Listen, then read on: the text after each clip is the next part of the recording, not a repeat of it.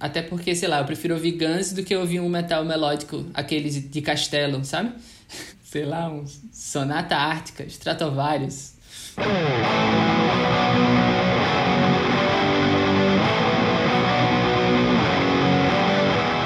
Oi, ouvintes! Bem-vindas e bem-vindos a mais um episódio. Não esqueça de se inscrever no canal, aproveita também para apoiar. Tem vários links aqui na descrição para apoiar em lugares diferentes. Na descrição também tem os links para você achar esse podcast na sua plataforma de streaming predileta. Hoje eu tô aqui com o Rafael Brasil, vulgo Rafa do Far From Alaska. Aí, era pra falar? Não sabia se era pra falar ou não. É, é, tanto faz. É, enfim, é, o que acontece é que eu chamei o Rafa para remediar a cagada que eu fiz no ar no último falatório quando eu, como coveira de bandas, enterrei o Far From Alaska. Então eu tô aqui tentando me, como eu diria... Redimir. Qual é a palavra? Redim- Redimir, isso mesmo. Fiz, fiz muito feio? Não, não. Acontece. Não tem como a, a pessoa saber de tudo que está acontecendo. E a gente tá meio, meio sumidinho mesmo também. Estamos fazendo o terceiro disco. Ah, então não posso nem chamar de hiato. Não dá nem para remediar pela metade. É errado 100%. Tem um disco vindo. Ótimo, porque daí eu já vou virar toda a situação e vou me auto-intitular a jornalista, crítica musical que deu o furo do próximo disco. boa, boa. Mas é isso. A gente, inclusive, tá bem ansioso, porque vai ser, vai ser legal, vai ser diferente. Algumas coisas vão mudar. Olha, adorei vários furos de reportagem. E além, além disso, outra coisa do diferente que é muito bom é que esse podcast, ele vai ser, esse episódio vai ser o, o episódio do universo paralelo, porque eu sou de Porto Alegre, no Rio Grande do Sul, entrevistando alguém que é de Natal, no Rio Grande do Norte. Total, conexão Rio Grande aí. Maravilhoso. Hoje Porto Alegre, eu não tô lá, mas eu sei que hoje em Porto Alegre amanheceu com 7 graus. Como foi aí em Natal? Eu estou em Natal, é, eu, eu moro em São Paulo, mas estou aqui fugi da pandemia. E aqui é calor sempre, sempre. Eu nem sei a temperatura, mas tá mó solzão. é, e é calor sempre mesmo, assim. O, o máximo de, de frio que faz é tipo uns 20 graus. E aí, geral, já sai de moletom. Vai pra escola de, de moletom. 20 graus a galera de gorro. Total. Enquanto isso, em Porto Alegre, 20 graus, todo mundo no parque de shorts e manga curta, assim, vibrando pelo sol. É, é, tem essa diferença. Mas em média aqui é uns 30, talvez. Nossa, imagina 30 graus o ano inteiro. Muito bom, muito bom. É, não, é, não é tão. Mas aqui também é praia, então é legal que rola, rola uma brisa. É calor, mas não tanto. Assim, tem uns lugares que são pior. Assim, mais pro interior do estado é punk. É verdade. E é uma coisa que as pessoas esquecem de se tocar no sul, é que como também tem muito vale, é, ou até Porto Alegre, que é beira de rio, né? Não é necessariamente num vale. é, tem muito frio, o inverno é muito frio, mas o verão é uma coisa também que é, não é nada misericordiosa, assim. O verão é horrível, é tipo 40 graus, abafado, e você não tem pra onde fugir. Sim, a gente que é acostumado com o calor, que, que vive sempre no calor, é, quando eu pego um calor em São Paulo, por exemplo, é completamente diferente. O clima é diferente, aqui é muito mais úmido, lá é seco, poluído, é estranho. Exato. Tudo isso. Lembrando, gente, disco.canalcena.com se você quiser se mandar seu comentário, ou pode comentar nos, nos comentários do YouTube, os famosos, aqueles que a gente gosta de dar like e dar dislike, lá também. Tá todo mundo em casa, né? Quarentena, ouvindo isso aqui onde quiser, não precisa necessariamente ouvir no celular indo pro trabalho, tá todo mundo sem fone. Então a pessoa pode escutar a conversa num dispositivo e em outro dispositivo ela pode botar trilha sonora de fundo. Então, qual é o disco que você acha que seria uma boa trilha sonora pro seu episódio? Pra pessoa deixar de cantinho ali de fundo, bem baixinho, tocando enquanto a gente conversa. Eita, pegou de surpresa essa daí, hein? Lógico. Ah, Mas é por isso que eu boto ela por último, porque daí toda a conversa é o aquecimento, entendeu? eu, eu tô pensando aqui em falar uma banda que eu não falei, que é uma banda que eu gosto muito, porém eu não sei se combina tanto, mas eu vou de Beast Boys. Eu vou de Beast Boys pela atitude e porque também tem rap, tem rock, tem tudo, e é underground e é, e é gigantesco e é, é tudo ao mesmo tempo e eles são foda. Eu vou de Quer Boys. escolher um disco? Pode ser o Your Communication mesmo. Maravilhoso. É, bom, você sabe o que você veio fazer aqui hoje? Sei, sei. Ouvi uns podcasts já de uns amigos, de entrevista sua, né, com os amigos, então já, já tô ligado no, na dinâmica. Então, você tá preparado? Total. Só vamos. Então, vamos lá. Eu sou a Maia e esse é o disco.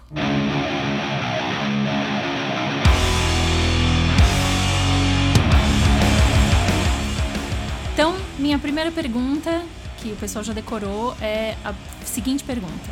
É, eu ia sempre começar o podcast perguntando que disco você ouviu vindo pra cá, porque a minha intenção era fazer isso num lugar físico, uma entrevista cara a cara, e a pandemia me tirou esse sonho. Então eu acabo trocando a primeira pergunta e ela virou: qual foi o último disco que você ouviu inteiro, de cabo a rabo? Esse tá, tá fácil porque eu vi agora há pouco tempo no YouTube um, um react do, do Pharrell ouvindo umas, umas músicas e tal. Ele foi, era tipo uma masterclass assim dele. Tá? E aí tocou uma mina chamada Maggie Rogers, que eu não fazia ideia, não conhecia. E aí eu tenho esse lance às vezes de, às vezes a música me pega assim de primeira. E aí essa, a música dela me pegou, chama Alaska, o nome da, da música, coincidentemente. E aí eu Sim. fui ouvir o disco para conhecer. O disco da Maggie Rogers. Muito que interessante, é, é meio, não conheço. É, é, é, meio, é mais pop, assim, nem, nem é rock. Mas é, me pegou. A música é muito, muito gostosa. Ótimo. Isso é bom porque, como você não é metaleiro, quando eu chamo metaleiro aqui e falo de música recente, disco recente, é meio sofrido, né? Porque metaleiro tem essa coisa de querer ficar ouvindo música de 30 anos atrás. Podem brigar comigo nos comentários, mas vocês sabem que é verdade. Então vai ser fácil para você responder o disco mais recente que você gostou, assim. Teve alguma coisa que saiu esse ano que você curtiu muito? Com certeza. É, e, e só um parênteses aqui, eu concordo muito com o que você falou, viu? As roqueiras chato. é polêmico, né? É, mas, mas sim. É polêmico, mas é. Mas é verdade. É, me chamou muita atenção uma banda chamada Run the Jewels. É, é, nem é rock também, é meio rap, sei lá. E os timbres são absurdos, assim. Mas eu acho o maior rock na, na atitude, na verdade, assim. Acho que a galera do rap tá bem. Tá, tá ocupando mais esse lugar. E aí tá cheio de timbre interessante.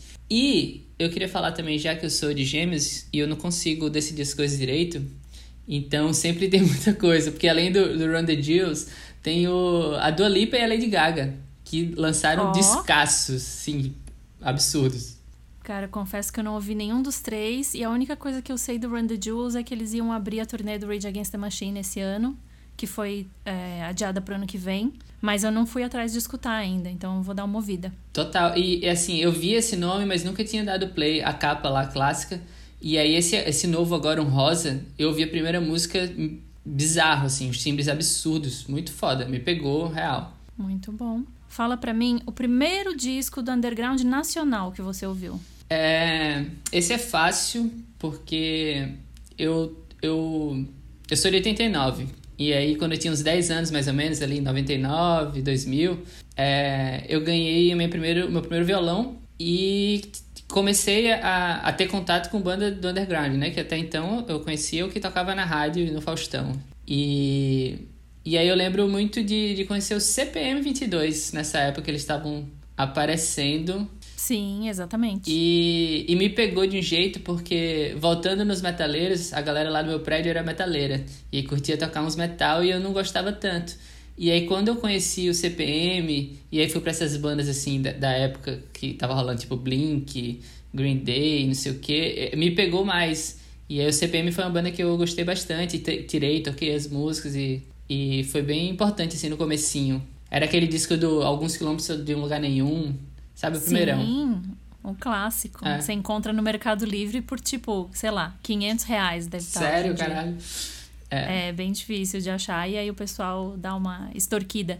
E você chegou nesse disco como? Você lembra? Lembro, amigo. É, porque eu morava em prédio, então sempre tinha. É, é uma galera da porra, né? No, e. Sim. E aí chegou um moleque, o, o Luciano, se eu não me engano, de Recife, e com um monte de, E me apresentou o Rage Against, me apresentou essas bandas já no, no, no comecinho, assim. E, e aí trouxe essas bandas de punk, rock, hardcore, entre aspas, né? E Sim. foi massa, assim, porque ele me salvou. Talvez se, se eu não tivesse conhecido essas coisas, é, eu não sei se eu ia conseguir continuar por causa do metal, assim, que nunca me pegou tanto. Sério, você acha, mas você acha que você ia ter se distanciado da música como um todo? Ia virar, tipo assim, fã de, sei lá, ia virar motoqueiro, ia virar tenista? Você acha que você ia sair completamente do rumo? Tinha muita chance de eu virar surfista, na verdade, que eu já era. E, e minha família toda, ah, toda é. verdade.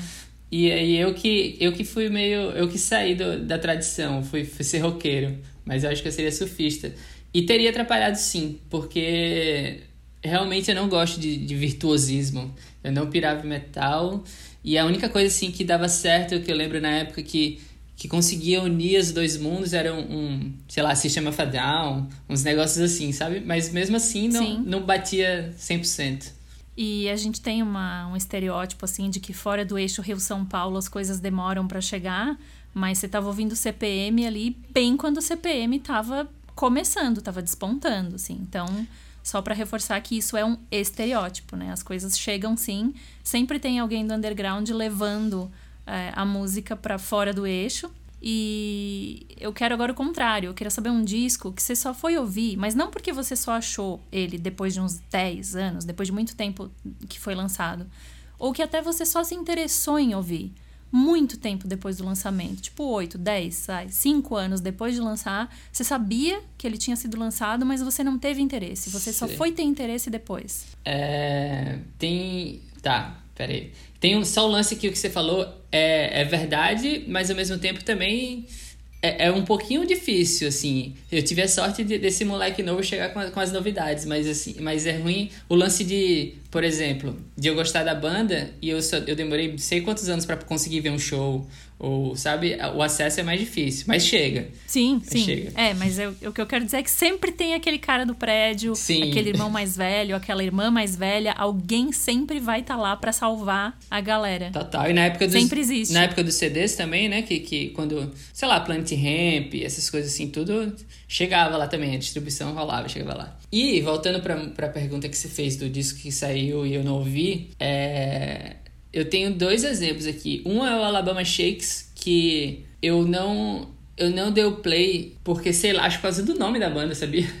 Era um nome que eu não ah, achei, eu não achei convidativo, eu não sabia o que era, não, nunca, me, nunca tive interesse de, de dar o play. E eu lembro muito da sensação de quando eu escutei a primeira vez o Sound and Color. É, o disco começa com um grito assim dela que também me pegou de um jeito. E eu falei, como assim eu não conheço isso e, e, e perdi de ouvir essa banda?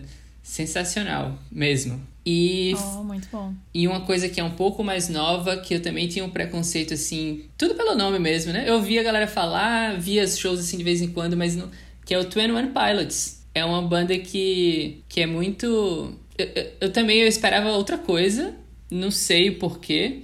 E esses dias eu caí no Blurry Face, não é o disco mais novo, é, um, é antes desse. E eu achei foda porque eu gosto de reggae. E é uma coisa meio reggae, meio eletrônica, meio rock. Eu gostei. Eu vou ter que ouvir. Eu gostei. Confirma para mim porque deu, um, deu uma mistura aqui agora no meu cérebro. É o cara do 21 Pilots que tem um projeto com o Mark Hoppus do Blink? Ou é, é outra banda? All Time Low? Não. Quem é quem? Agora eu me perdi. Eu, eu não vou saber te dizer. Porque eu não sei a história da galera. eu não sei a história da galera. Mas eu lembro desse nome que você falou, All Time Low. É... é uma desses, um desses dois. O vocalista de uma dessas duas bandas tem um projeto com o Mark Hoppus do Blink. Mas eu vou procurar e depois eu boto na descrição ou nos comentários. Pode, porque eu não sei. Pode crer. Eu sou ruim de, disso, de, de saber as, quem é quem, o que, que montou a banda com quem e tudo mais. Tanto que. Não, na verdade, eu acho que tem a ver com isso que você falou do Alabama Shakes. Ou você pega de primeira, ou vira uma coisa confusa no seu cérebro, sabe? Exatamente. Exatamente. Pra mim é meio assim. Pois é, eu vi esse Blurryface e eu achei muito legal. Real, assim. Entrou. Hoje em dia, o disco que. Pra você ter um parâmetro se é legal ou não, é se você dá o coraçãozinho lá no Spotify, ele entra pra sua biblioteca. E nesse eu dei. Exatamente. Exatamente. É o, o ápice da modernidade é você dar um coraçãozinho no Spotify e aí o disco é bom. Isso, exatamente, é o teste. E fala uma coisa, um disco que você esperou muito, muito, e daí, quando saiu, te desapontou? Tem, isso aconteceu comigo com o Syrian Color, que era uma banda que eu gostava, que eu ouvia, que é o projeto do Dallas Green, do, do Alex on Fire. E eu gostava do Eminho voz e violão. E, e aí, não é nem assim um disco só, mas toda a carreira nova, depois do voz e violão, me decepcionou um pouco. Eu não gosto tanto. Eu gostava mais da do voz e violão. Você tá me contando agora que não é mais voz e violão, porque como eu não gostava de quando era voz e violão, uhum. eu não acompanhei. E por não acompanhar, eu tô descobrindo agora que as coisas mudaram. mudaram, ele tem, tem uma banda, é legal, inclusive, a banda é muito foda. Só que é, eu vivi ali o emo, né? Então eu era moleque ali naquela época e ouvi sim o voz e violão, achava legal. E aí agora é uma banda normal. Olha, mais uma ironia do Rio Grande do Norte versus Rio Grande do Sul. Você gosta de uma parte da banda e eu vou gostar da outra, quer ver só? É, corre o risco, porque não é ruim, de verdade. É só uma coisa que eu acho que tá mais, mais ligado a uma nostalgia que eu curtia do que. Você sacou? Sim. É, é, tipo, não era o que você projetava para aquela banda. Porque se ele saiu de uma banda barulhenta para ficar na voz e violão, você achou que ia ser voz e violão. Exatamente. E aí tem toda, todo o lance da época e tudo mais. Os primeiros amores. Sim, exato. E isso já liga com uma outra pergunta meio similar, que tem a ver com essas expectativas que a gente tem, que é. Tem algum disco de uma banda que voltou e te surpreendeu? Você pensou assim, nah, nem, nem devia voltar, que isso aí não vai dar certo. Mas aí voltou e você teve que morder a língua. É, eu, eu, acho que eu não cheguei a morder a língua porque eu era muito. Era não, sou muito fã dessa banda. E a gente tava órfão há muito tempo, eu não imaginaria nunca que eles voltariam. Que é o Weather Driving. Que. Ah. É, eu ouvi muito o amarelinho lá, o Relationship of Command. E. E, tipo, é um descasso muito foda que mudou minha vida, assim. E aí eles acabaram, né? E aí, do Sim. nada, há pouco tempo atrás, não sei, dois anos, não, não sei quanto é, tempo. Tem, acho que foi 2017 o Interalia. Isso, e eles lançaram o Interalia e, assim, eu achei muito foda. É, porque é difícil você fazer um disco, depois que você fez um disco clássico, o próximo, né? Eu achei que, que pegou umas coisas legais do, do. Como é o nome? Do Cedric. Umas coisas que ele faz no Sim. Mars Volta que é legal que, que incorporou nele mais. Omar Rodrigues sempre absurdo. Então é, é muito foda, eu gostei. É, e são pessoas muito prolíficas, assim, né? Cada um foi fazer. Primeiro fizeram coisas juntos, fizeram coisas separados, os dois estavam sempre lançando muita coisa, e briga e desbriga, e volta e não volta. É. Então, pro ET Driving conseguir se juntar e fazer um disco e o disco não ser um lixo, já, já tem bastante mérito, né? Total, e, é, e realmente eles não param. O Omar acho que lança 40 discos por ano. É um negócio... Ah, não, o Omar e o John Frusciante. Se juntar o Omar e o Frusciante, cara, enche assim um depósito com só uma cópia de cada disco que eles lançarem, precisa de um armazém, assim, precisa de um galpão. Total. E eu sou... Os caras lançam dois discos por ano, né? Sou fãzaço dos dois, assim, muito. Gosto muito. E, e, e puxando um pouquinho para uma pergunta anterior que você falou, o Mars Volta teve esse caminho que também eu não gostei tanto, assim. E o Fruciante também teve esse caminho. O, o, o começo, do, os discos dele do começo são muito foda, e aí depois vai ficando muito Sim. doido. É, Começa a ter. Quase não música. Espaço demais pra. É, exato. Começa a ter espaço demais para brincar. É. É verdade. E, ah, bom, você já chamou o Frustiante de quase não música, então já vou encaixar na próxima. Vamos começar a falar de polêmica. Tem algum disco muito polêmico do qual você gosta? É, quando eu vi essa, essa pergunta, eu fiquei pensando, cara, tem muitos, porque eu gosto de muita coisa que o povo acha ruim. Eu adoro ouvir pop ruim de rádio. Eu gosto de, de. Do que as pessoas falam de ruim, eu acho massa. Eu acho que tem uma coisa. Eu gosto do simples. Mas de polêmico mesmo, que a galera não imagina, é. Eu piro nos Axé 90. Então, um disco poderia ser uma coletânea dos Axé 90, assim, juntando Timbalada, Asa de Águia, Ricardo Chaves e sei lá, chiclete com banana. Você sabe tudo. Você sabe as coreografias, tudo? a coreografia eu não sei, mas eu acho muito nostálgico. E, e tem uma parada ali muito, muito legal. Eu, me, me, me leva pra infância, assim. Acho que é por isso que eu gosto. Aqui toca você muito. Que, você vai ter que montar uma playlist e soltar no Spotify pra gente. E eu vou botar nos comentários. Boa. Eu sigo, na verdade. É, é, é real mesmo, eu sigo, eu escuto de vez em quando. Eu sigo uma playlist já. Eu não tenho. Tem um lance que eu não tenho muito o, o, o costume de fazer playlists. Sei lá, eu sou meio. Eu gosto de ouvir o disco das coisas. Sim, exatamente. Então eu tenho poucas playlists. É algo que eu tenho que eu tô trabalhando ver se eu mudo, mas eu ainda não me acostumei com esse novo jeito de ouvir. É, na verdade eu continuo na mesma maneira que a gente fazia com as fitas. Eu faço playlist, mas faço para os outros, não faço para mim. Sim. Eu faço porque eu não vou ouvir, né? Eu vou ouvir disco. Eu acho muito Então- difícil escolher músicas soltas. Porque É, é verdade. eu gosto, eh, sei lá, tem um disco que eu gosto, eu curto muitas músicas. E aí. E sem contar que é ruim ouvir sempre a mesma música. Sim, começa a perder um pouco o brilho. né? Não sou muito fã também. gosto de ouvir o disco. Tanto, sei lá, Também. se eu for conhecer, por exemplo, a Dua Lipa que eu falei. É, eu, vi, um- eu vi um clipe legal, me pegou, pop bom. Eu não gosto muito de entrar em no Spotify de um artista novo, por exemplo, é, que tem milhões de singles, eu não sei por onde eu vi. Eu, eu gosto de entender a banda, o artista. Então, tipo, eu gosto de entrar no perfil que eu vou lá e eu escuto o primeiro disco dele. E aí depois eu posso Sim. escutar o último disco dele. E, e, e conhecer assim. Eu odeio conhecer solto por singles. Eu não sei o que dá play. É. É, eu acho que o rádio acaba fazendo um desfavor, às vezes, por isso, né? Você ouve o single entende uma coisa, ouvia, né? Antigamente, o single entendia uma coisa e o disco era completamente outra. É, eu, eu gosto de entender direito, separadinho. E hum, fala pra mim o disco de um super grupo que pra você não teve nada de super. É, essa pra mim foi bem difícil, porque eu acho que eu não conheço muitos supergrupos e o que me veio à cabeça é o do aquele do Fruciante com o Dave Grohl e o John Paul Jones, que eu esqueci o nome agora. Ele é, é bem foda, foi, é o que veio na minha cabeça. E aí eu, eu, eu fui pro Google pra ver os supergrupos que existiam. e aí, de todos que, que tinham lá que eu li, é, os que eu conhecia eu gostava. E aí tem um que, que é junto, que tem uma galera junto que eu não curto muito. E aí eu escolhi o Velvet Revolver, porque eu não gosto desse. Ah, Eu não gosto muito desse. dessa galera, assim, desse estilo, desse jeito de banda e tal. E aí eu coloquei eles, mas até sem. sem conhecer de fato. Mas eu sei que eu não gosto. O, o suficiente, assim, o que você conheceu já foi o suficiente pra você definir que não gostava. Exatamente. Quando eu vi a galera Hum. que tava, vixe, não, não vai dar nem certo. Deu um play. Mas porque você não gosta das bandas originais. Exatamente. Tá. Polêmica aí, ó. Guns N' Roses e tudo mais.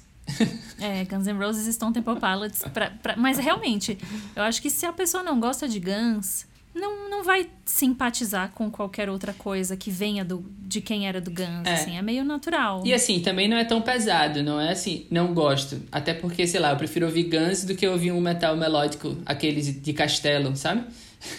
Metal de castelo. Nossa, eu vou adotar esse, eu vou adotar esse termo. Eu prefiro ouvir Guns do que um, sei lá, um Sonata Ártica, Stratovarius. Essas Tá, bandas. Metal de castelo. É, Maravilhoso. Exatamente. E- Adorei.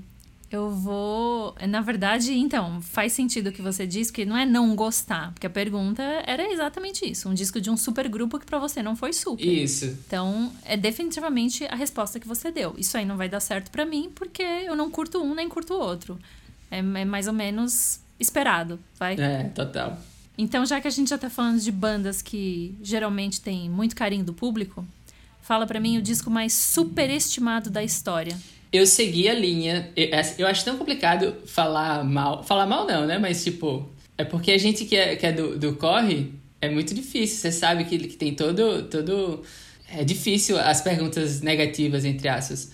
Mas eu vou colocar no bolo a galera que eu não gosto e que muita gente idolatra. E aí, se- disco pode ser qualquer um. Qualquer disco do Van Halen, do Steve Vai, do, de todos os guitarristas virtuosos, assim, que é pra esse lado, não, não me desce. Sim, pra você isso tudo é superestimado. Totalmente, assim, tipo, eu, eu, não, eu, não, eu não entendo o prazer de ouvir a música assim, sabe? Eu gosto realmente Sim. do simples mesmo. É, mas, mas o que você falou, assim, é claro que a gente sabe que é difícil as pessoas que são músicos ou que estão envolvidos com toda essa cena. É claro que ninguém quer falar mal, mas é por isso que a gente fala que o lema do canal é: se você for fazer zoeira, se você tiver uma crítica pra fazer, faz das bandas grandes, enormes, milionárias. Tipo, Van Halen. faça sua crítica ao, ao Van Halen e ao Metallica, Sim. É muito diferente de você criticar as bandas do underground. Aí, aí sim, realmente, tipo, é muito delicado você criticar alguém que tá passando pelas mesmas dificuldades que você. Total, total. Né? É diferente. É dif- diferente de falar, tipo, ah, isso aí não é minha cena, não gosto, não escuto tal, mas respeito e, e apoio. Mas por isso que essas perguntas eu sempre já sei que a galera vai soltar aí um disco gringo. A não ser que fale de Ultraje a Rigor Ah, ou mas Engenheiros pode, do Havaí, mas pode. que também é uma bem odiada. Concordo, concordo. Né? E o contrário, o disco mais subestimado da história. Você quer levantar a bandeira aí? Eu queria levantar a bandeira de um disco também que rolou ali pela minha infância e adolescência, do Nação Zumbi, da Lama ao Caos. É, antes que a galera se revolte de, de dizer que, que, que, é, que eu tô falando que é subestimado, é, eu sei que muitas pessoas dão muito valor, mas eu acho que ainda precisaria de mais. Acho que, que porque assim, como eu sou de Natal e nos anos 90, por exemplo, é, eu sei a dificuldade que era e eles fizeram um negócio absurdo de inventar uma coisa e de fazer assim do jeito que tinha, do jeito deles e muito original. Eu acho um feito assim gigantesco e, e é um dos principais discos da música brasileira mesmo, assim. E aí eu sinto que, mais hoje em dia, assim, muita gente nem conhece, nem nada. É, mas o da Lama ao Caos foi um discão, assim, absurdo pro Nordeste, então. E aí eu queria exaltar mais ele, assim. Você consegue identificar culpa de alguém, da indústria ou da gente mesmo, assim? Por que, que esse disco acabou não recebendo toda a reverência que ele merece? É, eu acho que é, ele. Eu não sei se. Eu não tenho a vivência do, do Sudeste, do Sul, para saber como que bateu aqui. Só sei que lá era uma coisa muito gigante. E hoje em dia eu vejo, é, sei lá, o D2 vai lá e, e pega uma, busca uma música lá de trás, né? Eu, eu sei que algumas pessoas reconhecem, e, mas eu falo a nova geração, ou sei lá, não, nem, às vezes nem conhece, saca? E. É, é, você levantou um ponto aí que eu nunca tinha pensado. De, da nova geração? É. É, porque a Nação Zumbi tá, na, tá nativa ainda, mas hoje, é, hoje é bem diferente, assim. E talvez a pessoa que tenha contato com a Nação hoje não, não consiga compreender o que foi né, com Chico Sainz. E, e esse La Lama ao Caos foi realmente um disco divisor de águas, assim é porque você também levantou um outro ponto, que é que você não tem a vivência do Sudeste ou do Sul. E eu, na época, estava ainda morando em Santa Catarina. Só que eu nunca tinha parado para pensar nesse ponto que você falou, porque dentro do meu círculo de amigos, dentro de, das pessoas com quem eu convivia, e isso aí era tipo 96, 97, né? Então ainda estava na escola. É, para mim era um disco muito respeitado e conhecido. E eu nunca parei para pensar que talvez não pudesse ser porque eu tava vendo ali as coisas com uma visão bem é, míope, né? É. Bem pertinho de mim. Uhum. Então, de repente, você tem razão no negócio. Na verdade, talvez nem seja só na nova geração. Talvez ele nem tenha sido tão grande e eu achei que era porque a minha vivência era meus amigos, minhas amigas e MTV. Aham, uhum. sim, sim. Né? Sim. Então, dentro disso, é lógico que ele era conhecido. É. Mas eu concordo com você. Se precisa trocar o hino nacional por alguma outra música, a gente vai. Poderia. Com Chico Science, Nação Zumbi, dar Lama ao Caos, qualquer coisa dali. Exatamente. Pra representar o Brasil tá maravilhoso. Esse, esse lance que eu falei do, do não viver, o,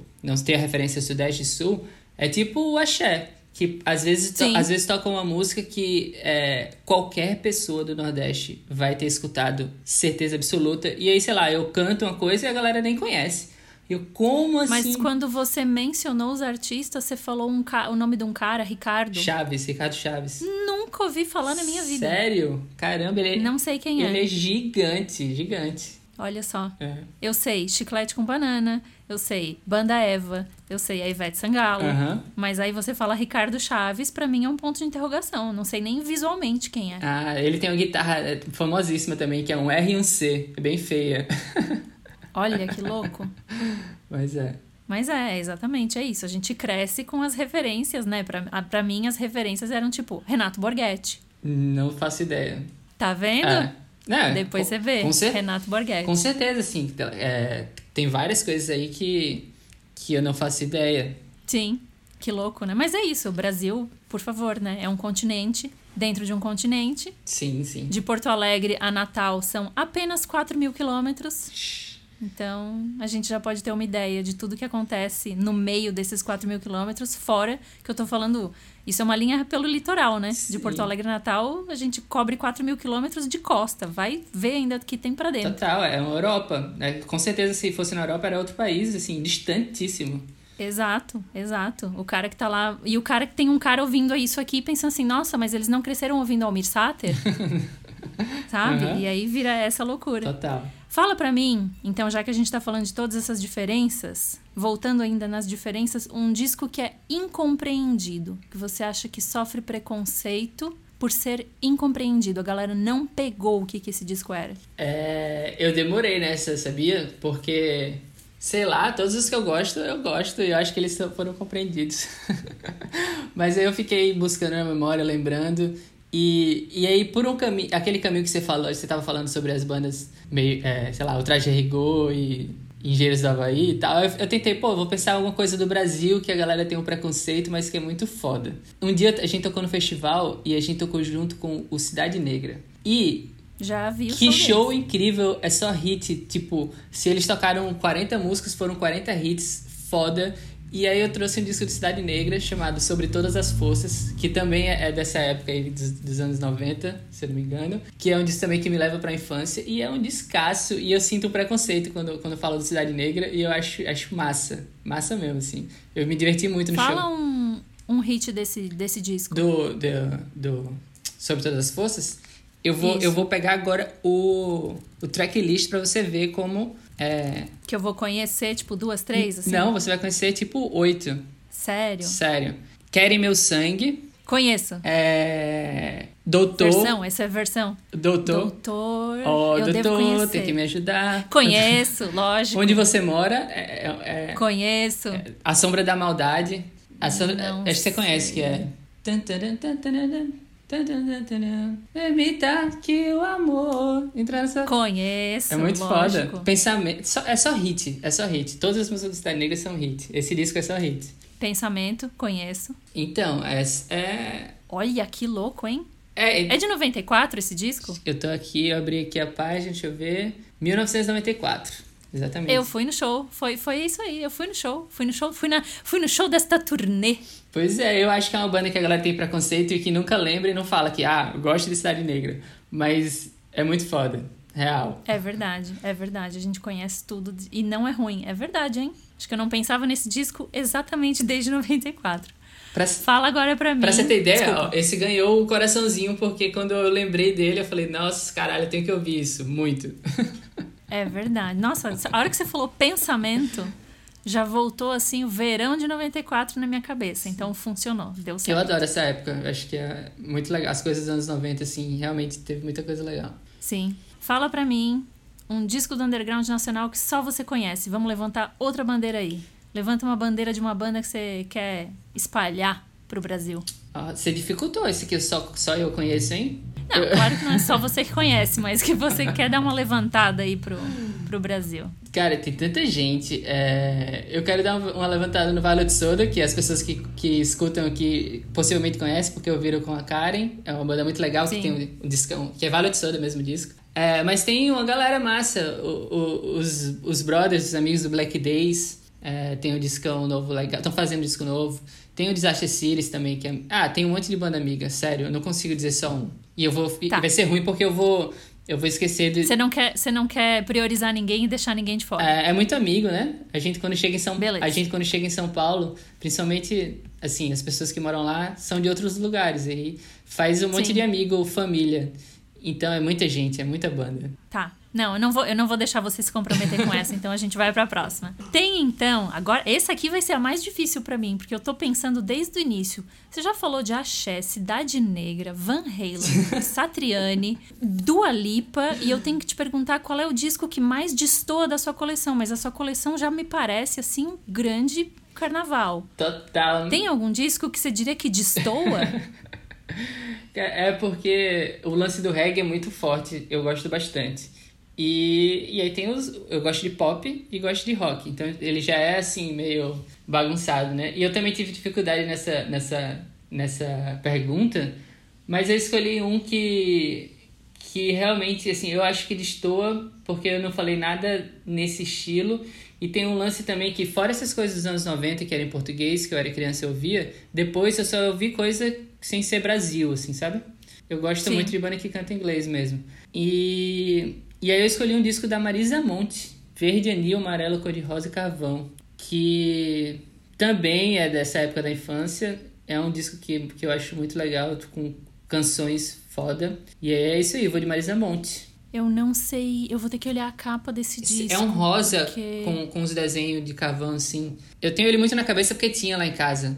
Tá, eu acho que eu sei a capa, assim. A capa é toda rosa. Toda rosa, desenhos, é. Né? é. Pra mim, as capas ah. marcantes da infância são essa da Marisa Monte, que eu, que eu ouvi bastante, e o, a, uma do The Cure, que é o rosto, assim, do, do velho, assim, grandão. Sim. Eu não lembro o nome desse Olha. disco, mas é um disco também que tá. A capa tá guardada na minha memória. É. Capa, capa também, por isso que disco é maravilhoso, né? Porque a capa vem junto. É.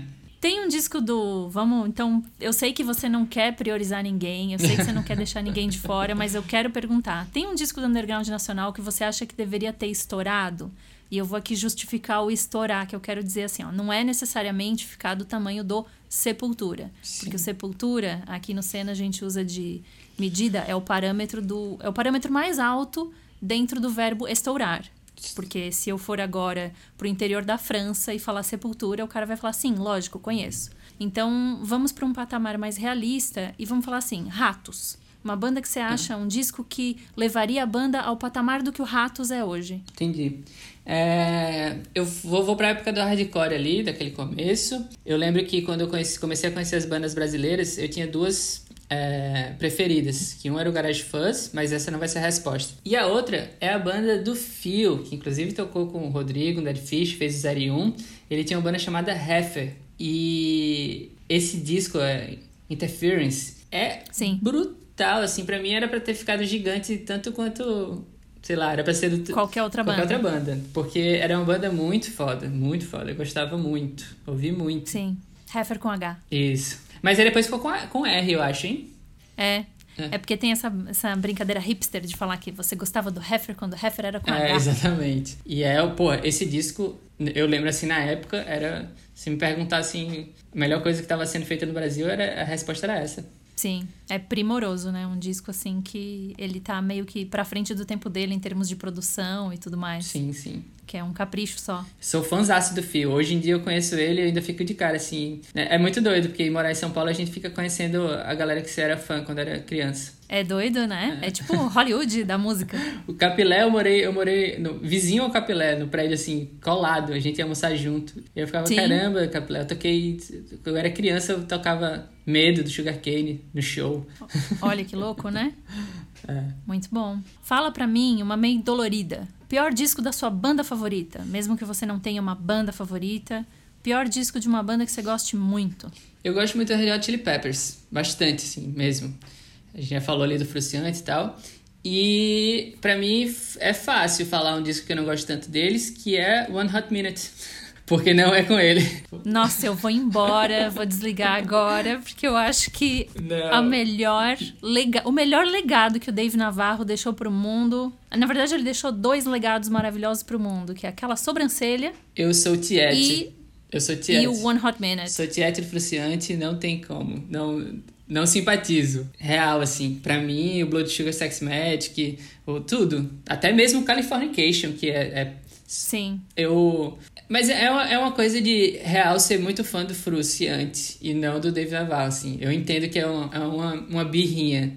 Sim. Mas eu até trabalhei nisso porque o Josh eu gosto bastante. Ah, eu ia perguntar qual era a sua opinião da, da fase Josh. Eu acho que, eu acho que, que ele tava numa posição muito difícil. Fã de Red Hot Tiete do Fruciante é muito. É muito chato.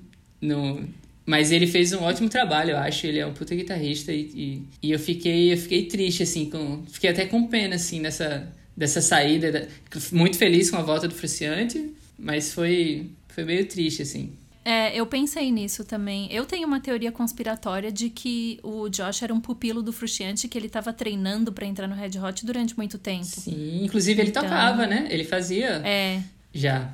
então eu acho que a saída do Frusciante, o Frusciante saiu numa boa e botou o Josh lá pensando, meu trabalho foi bem feito e eu deixei alguém é, à altura Que eu treinei. no meu lugar, que eu treinei, né? Tipo, esse aqui é meu trainee, esse aqui é meu estagiário, vai fazer bem. Sim. Só que agora que ele voltou é meio delicado, porque é, é aquela coisa do então, vaza. É. Sua hora chegou. E foi muito assim, né? Eu fico. Eu, Então eu li tá. as histórias e eu fico, eu fico só imaginando. É, é muito difícil. Batemos em mais um ponto do grande universo paralelo entre o Rio Grande do Norte e o Rio Grande do Sul, que o meu disco predileto do Red Hot é o seu disco pior do Red Hot. Exatamente. Está acontecendo, é uma verdade, não é uma piada. Total. Mas somos amigos, né? A gente pode, podemos. Olha só. Exatamente, hein? V vamos superar, vamos. a gente vai passar por isso. Qual foi o disco que você mais ouviu na vida, assim? Você tem essa sensação, mesmo que você não conte vida cronológica, é aquele disco que você sabe assim, meu Deus, eu tive fases que eu ouvi esse disco três vezes por dia. Tá, eu, eu tenho dificuldade com isso aí, sabia? Porque eu sou de épocas e fases e tudo mais. E aí eu vi muito disso durante um período e depois não tanto. Aí Sim. eu recorri uh, ao ao Spotify mais uma vez, assim, de ver aquela, as músicas mais ouvidas do ano e tal, dos discos mais ouvidos. E aí eu posso falar de ultimamente, ultimamente que eu falo é uns, sei lá, uns 10 anos. Tem, tá, tá ótimo. Eu separei dois discos. Um é o Stick Fingers, um disco chamado Carries Your Soul, que é de uma banda que, na verdade, eu, eu fui. Eu, mesmo, lembra que eu falei lá no começo da Maggie Rogers que eu ouvi uma música e gostei? Mesma coisa, Sim. Fingers, eu ouvi uma música e gostei. E aí eu fiquei viciado nesse disco muito, ouvi muito, escuto até hoje muito. Mas o resto das coisas eu não, não gosto tanto. É uma coisa com esse disco mesmo, assim. Que ele também é meio reggae. E aí eu escuto muito. Stick Fingers. É meio os roqueiros que faz uns reggae simples. E aí tá. me pegou. E aí, e aí eu trouxe dois, na verdade. Tem esse e tem o Pinback. O Summer in Abaddon. Que é um disco muito foda. Esse aí eu vi, atravessou mais, assim. O, o Stick Fingers é uma coisa mais nova, mas o Pinback eu ouvi eu escuto desde que eu morava em Natal, assim, que eu era moleque, até hoje em dia. É um disco que faz bem para mim. Interessante. Você mencionou uma coisa que é uma pergunta que eu tirei, porque quase ninguém no início, assim, quando eu tava fazendo. Antes de fazer piloto, quando eu tava fazendo pesquisa de campo mesmo, com as perguntas do disco, é, você falou isso do Stick Fingers, que é uma coisa com esse disco, né? Não é com a banda, é com o disco. É. Eu ia colocar uma pergunta que era: tem algum disco? É, quer dizer, a pergunta existe, eu acabo tirando ela, mas é: tem algum disco que você gosta isoladamente, que independe da banda? Esse, com, sem sombra de dúvida. Assim, é, era a pergunta perfeita para essa resposta. Que coisa! Que bom, você me salvou aqui com uma pergunta que eu achei que ninguém ia responder. Porque eu, eu comecei a perceber também que fica aí mais uma enquete que eu não sei se tem a ver com metaleiro, eu não sei se tem a ver com quem vem do punk do hardcore, eu não sei como é que é isso com o rap, eu não sei como é que é isso com o reggae, mas eu vejo que eu não tenho essa lealdade tão grande às bandas. Eu tenho uma lealdade muito grande aos discos que eu gosto. Sim, compreendo. Né? Então, tem alguns discos que para mim são, são coisas isoladas. Eu gosto do disco, e aí eu tento ouvir outras coisas da banda e não, não é a mesma coisa, assim, não, não me pega. Compreendo então, pra você é isso. É um disco que você gosta isoladamente. Total. Não, e tem outras bandas que são assim. Certo? Sim. Né? Várias. Que, que faz uma, uma coisa, assim, muito massa, que te pega de um jeito e aí depois vai para outro lugar e tudo mais. Que coisa, né? Eu não me lembro se eu te mandei essa pergunta, mas eu gosto de fazer. Tem algum disco para você que perdeu o brilho? Tanto musicalmente, assim, talvez você cresceu e.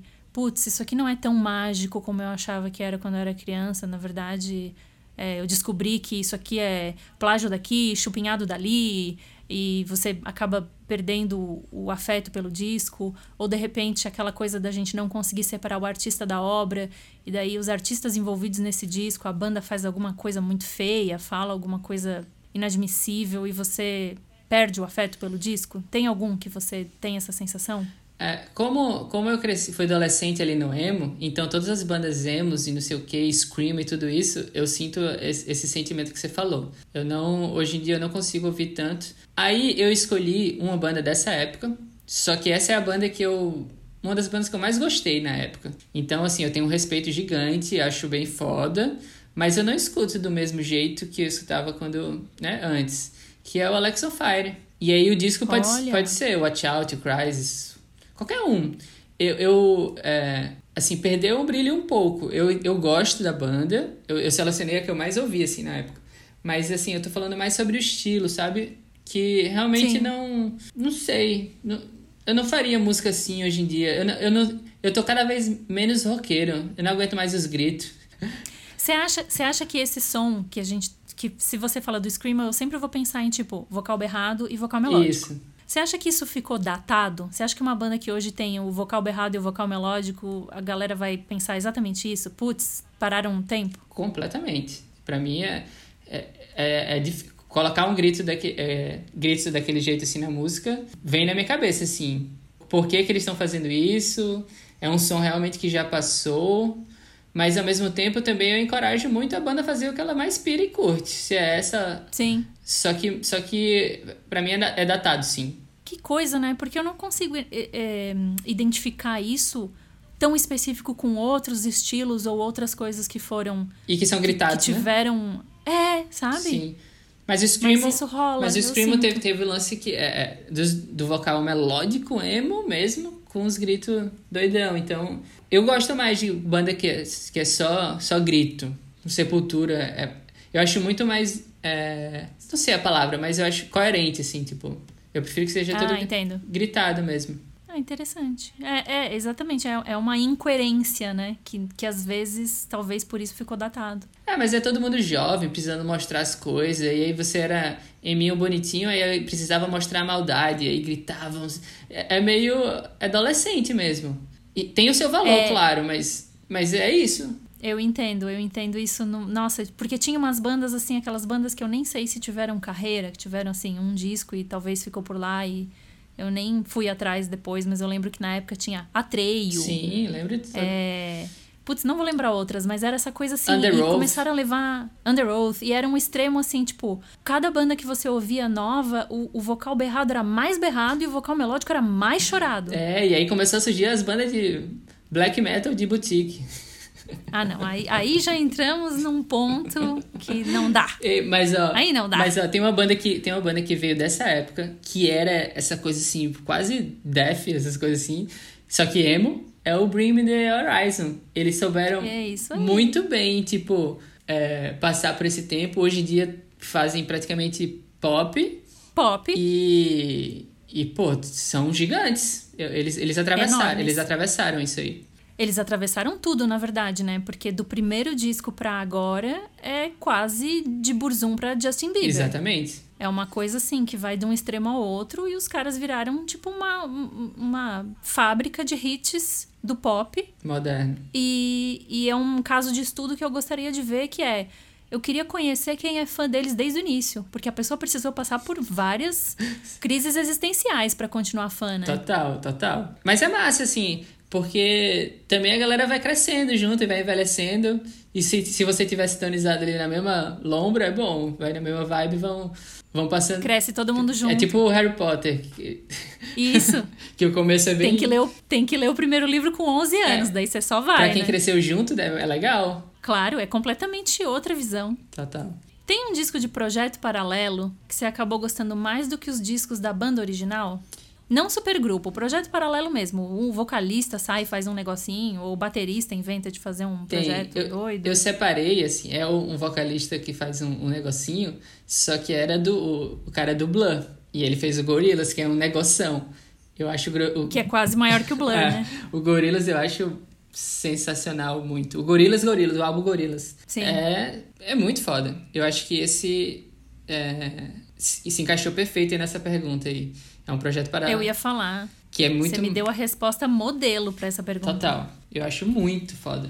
E olha, eles estavam é. muito à frente. O, aquilo Sim. que eles estavam fazendo na, naquele, naquele momento ali pegou geral. Curti e muito. eu acho que é bem a definição de projeto paralelo também, né? Porque era muito experimental se comparado com de onde vinha todo mundo. É, e genial tudo, né? O lance de juntar com o lance visual com.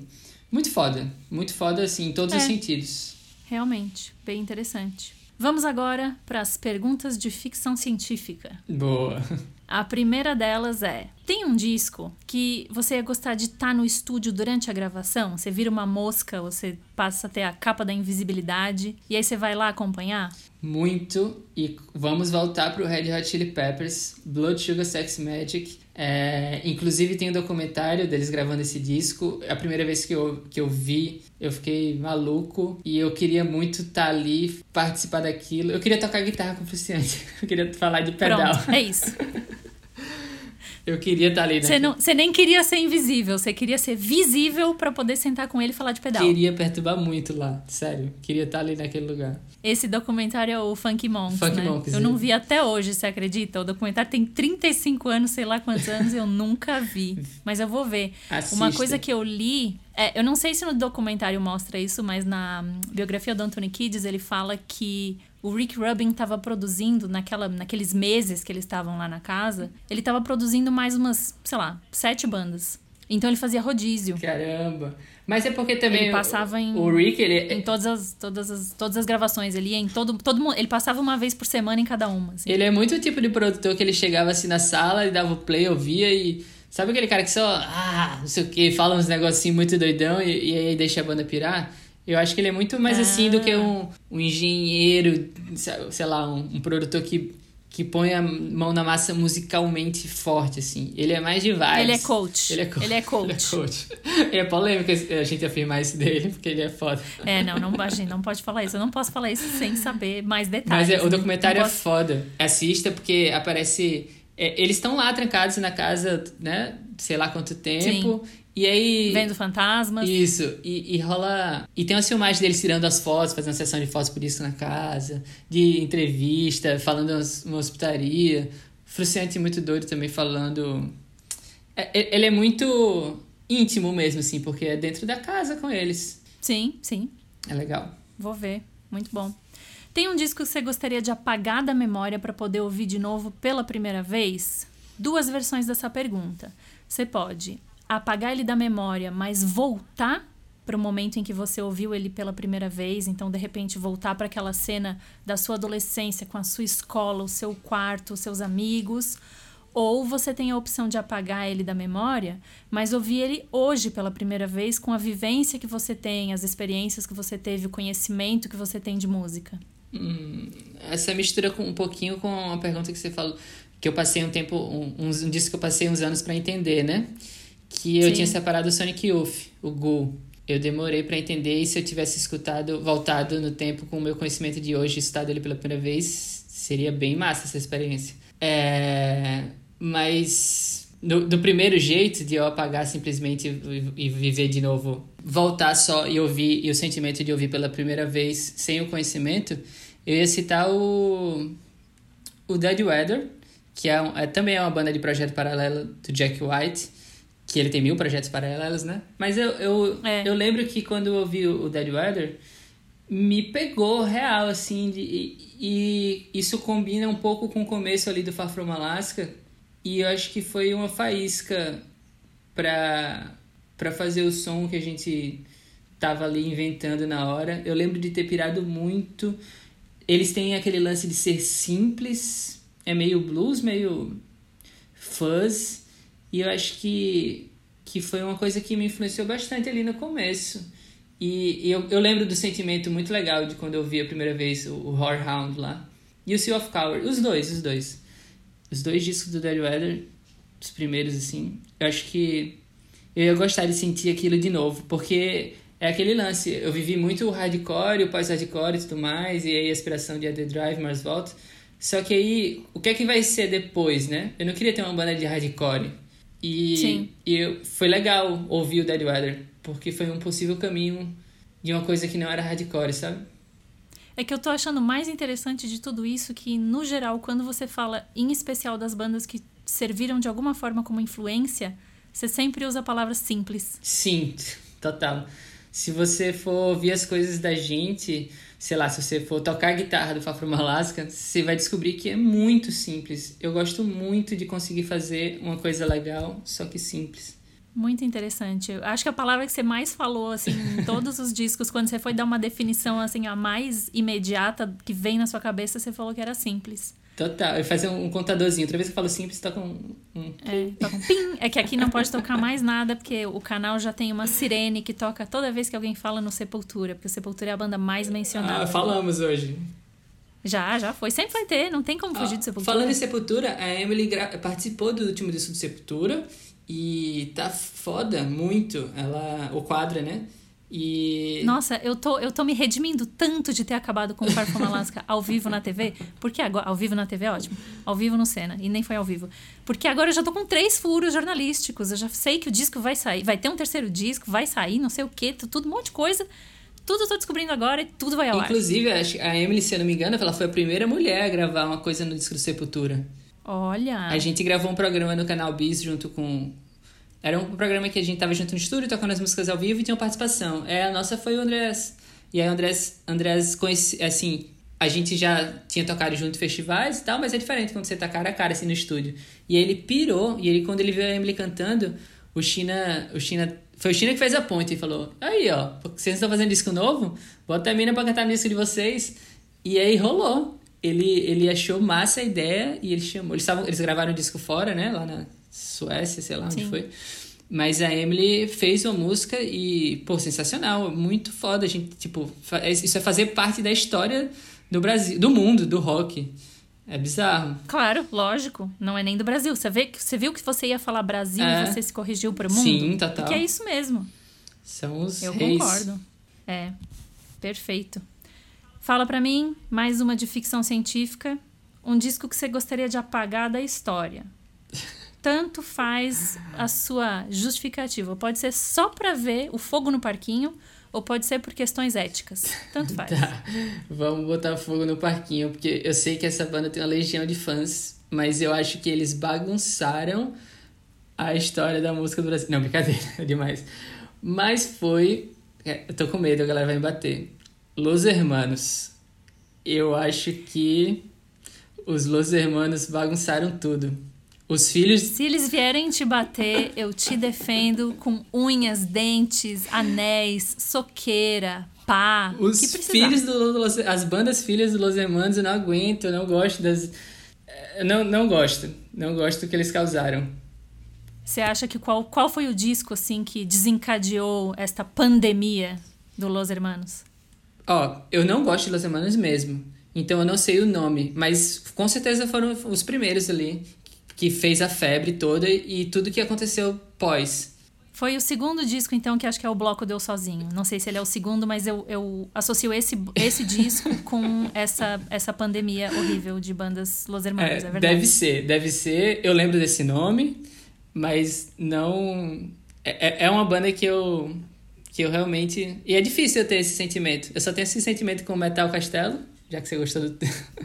Maravilhoso, Metal Castelo. E Los Hermanos é uma banda que eu não, não curto tanto. Você acha que o Los Hermanos acabou dando uma intelectualizada na música que foi um desserviço? Sim, é isso que eu não gosto. É isso que eu não gosto. Eu Porque não é simples? É, exatamente. Quando é muito rebuscado e muito sou foda, sou poeta, eu tenho dificuldade, sabe? Sim, eu também não me, não me identifico. E é engraçado que desde o início, quando você falou que é, não entendeu muito o nome da banda, era do Alabama, era do Alabama Shakes, né? É, isso. Eu também sinto uma certa. Isso acaba me afastando um pouco da banda. Quando eu acho que a banda tá um pouco difícil para eu entender, eu acabo perdendo a vontade de entender. E às vezes não é culpa da banda. É. Né? E, e, assim, a gente tem que confessar que é um, é um preconceito, na real, né? Depois Lógico. você pode ir lá e, e descobrir que é bem legal. Mas tem a gente estamos falando do sentimento que rola, independente de qualquer coisa, né? Acontece. Sim, o sentimento a gente não controla, ele vem. É. E também é ficção científica, nada vai acontecer, nada do que você disser vai ser Realmente para o tamanho do legado do, do Los Hermanos, entendeu? Então. Sim. E agora a ficção científica número um, que é Caiu um ET na Terra. ET chegou aqui, nunca ouviu música, não sabe o que, que é, não faz parte lá do planeta dele, da galáxia de onde ele veio. E só que ele te entende, né? Ele consegue se comunicar. Então você tem essa oportunidade incrível de ser a pessoa que vai mostrar pro ET o que, que é música. Você tem que escolher um disco que vai servir de gatilho, de gatinho, né? Não pode falar gatilho, gatinho. vai servir de gatinho pro ET e vai despertar esse amor pela música, porque você vai dar um disco só e ele se vira depois. Tem que ser o disco que, que muda tudo na vida dele. Que disco você mostra pro ET? Tá. É... Essa eu poderia até ser minha resposta do disco, do, do disco que eu mais ouvi na vida também. Que é uma, um, uma pessoa que eu gosto muito, muito, muito, muito real, assim. E eu acho que é uma das coisas que mais. Uma das músicas que mais faz bem a tudo e a todos. Sei que pode, ser, pode ter gente que não gosta, mas sei lá, eu sinto isso. que é o Bob Marley. Para mim, eu acho que é um ótimo começo dele começar ali da, da coisa crua, da coisa de verdade, da coisa. É, tem canções muito fodas. E aí, do disco, é, tá, ele tá muito livre. Assim, eu acho que eu poderia. Qualquer um. Catch a Fire, o, o Exodus, Kaya, Nat Dread, qualquer um, real, assim. Porque ele vai, vai entender a música da forma mais, sei lá, genuína. Dá pra, dá pra fazer um voz violão muito foda. É muito de verdade, tem um sentimento bom. E acho que é um ótimo começo pra, pra humanidade, assim. Pra humanidade dos ETs, né? Na real, que eles vão refazer. Então, é. então eu, acho que, eu acho que a gente tem que começar de boa mesmo, assim. E aí depois a gente vai descobrindo as podreiras. Sim, não é. dá pra dar black metal pro ET é. logo na chegada. Eu acho que é carregado de amor. É, faz bem. Bob Marley faz bem. É, isso é uma visão do Bob Marley que eu acho meio universal dos fãs de Bob Marley, que é essa coisa do paz e amor. Sim. Né? Fã de Bob Marley é muito isso, assim, tipo, ah, Bob Marley é 100% amor. Então, sem dúvida, acho que o ET ia se beneficiar Sim. Desse, dessa porta de entrada. É, sério, alguém aqui já respondeu um negócio assim, bem, bem ódio, bem. Pesadão, loucão? Sim. Não, então, quando eu criei essa pergunta, eu já tinha feito o episódio do Rodrigo. Daí eu mandei a pergunta para ele depois, por mensagem, falando assim: ah, eu fiz uma pergunta nova aqui, vamos passar ela pelo teu crivo? Ele quis me dar sete bandas, sete discos. Eu falei: não, não, não, não, não, não é porque não tá no ar que eu vou deixar você me enrolar. Pode escolher alguma coisa única, uma coisa só. Pô, é muito difícil. Aí ele falou: aí então, aí ele falou: putz, você tá me matando, mas eu ia mostrar pro ET o Little Richard. Ó, oh, tá certíssimo, porque já, já começava o rock ali, ó. Aí ele falou exatamente isso, foi o que eu pensei. Tipo assim, nossa, o ET ia pirar e nunca mais ia querer ir embora. Ele ia ligar lá, ele ia fazer uma ligação pro planeta dele, ó, vou ficar, cancela a pesquisa, eu não vou sondar ninguém aqui, não vou abduzir ninguém, eu vou ficar por aqui. O planeta do Rodrigo ia ser já, já doideira, já curtição massa, desde o começo. Exatamente. O meu planeta... Todo mundo muito gritaria, batendo palma, dançando. Ia ser praia, ia ser... Ia. Tá aí, suas raízes surfistas dando, Sim, dando sempre é as caras. Maravilhoso. Recadinhos e considerações finais. Queria mandar um beijo pra minha mãe, pro meu pai. Brincadeira. É quem assistia Xuxa, né? É, Sim. Eu. Eu queria dar um recado pra galera que curte música, pra galera que toca, que faz música, pra continuar aí com o trabalho de formiguinha, que é massa, às vezes desanima, mas continua fazendo o que você ama porque o mundo precisa disso. A gente percebeu muito isso, principalmente agora na pandemia, que, que a galera é, precisa da arte e é, e é uma coisa que faz parte do ser humano. Então faz seu som, Sim. a coisa que você acredita é massa, continua. E dizer também que a gente não morreu, apesar de alguém tentar matar a gente. Ai, desculpa, Brasil, desculpa, Brasil. Mas não, eu tô mó ansioso para o trampo novo. Deve demorar um pouquinho sim ainda, porque realmente a pandemia atrapalhou tudo. Mas vai ser massa o, a nova era, o Fafron Alaska 3. E é isso, abraço para geral, que espero que todos estejam bem. Então é isso, galera. Escutem o Rafa, continuem fazendo música. Vocês precisam produzir pra gente não surtar na pandemia, porque sem música a gente ia estar tá surtando. Eu agradeço a sua participação. Valeu, galera, todo mundo que ouviu até aqui. Foi muito massa dividir tudo, esses discos que fizeram parte da, da minha vida. E muito legal o podcast. E é isso, eu tô ansioso pra ouvir já os próximos, que é, a música é um assunto que a gente curte pra caramba. Valeu, Zaço, obrigado, é nóis. Tchau, gente, obrigada e até a próxima.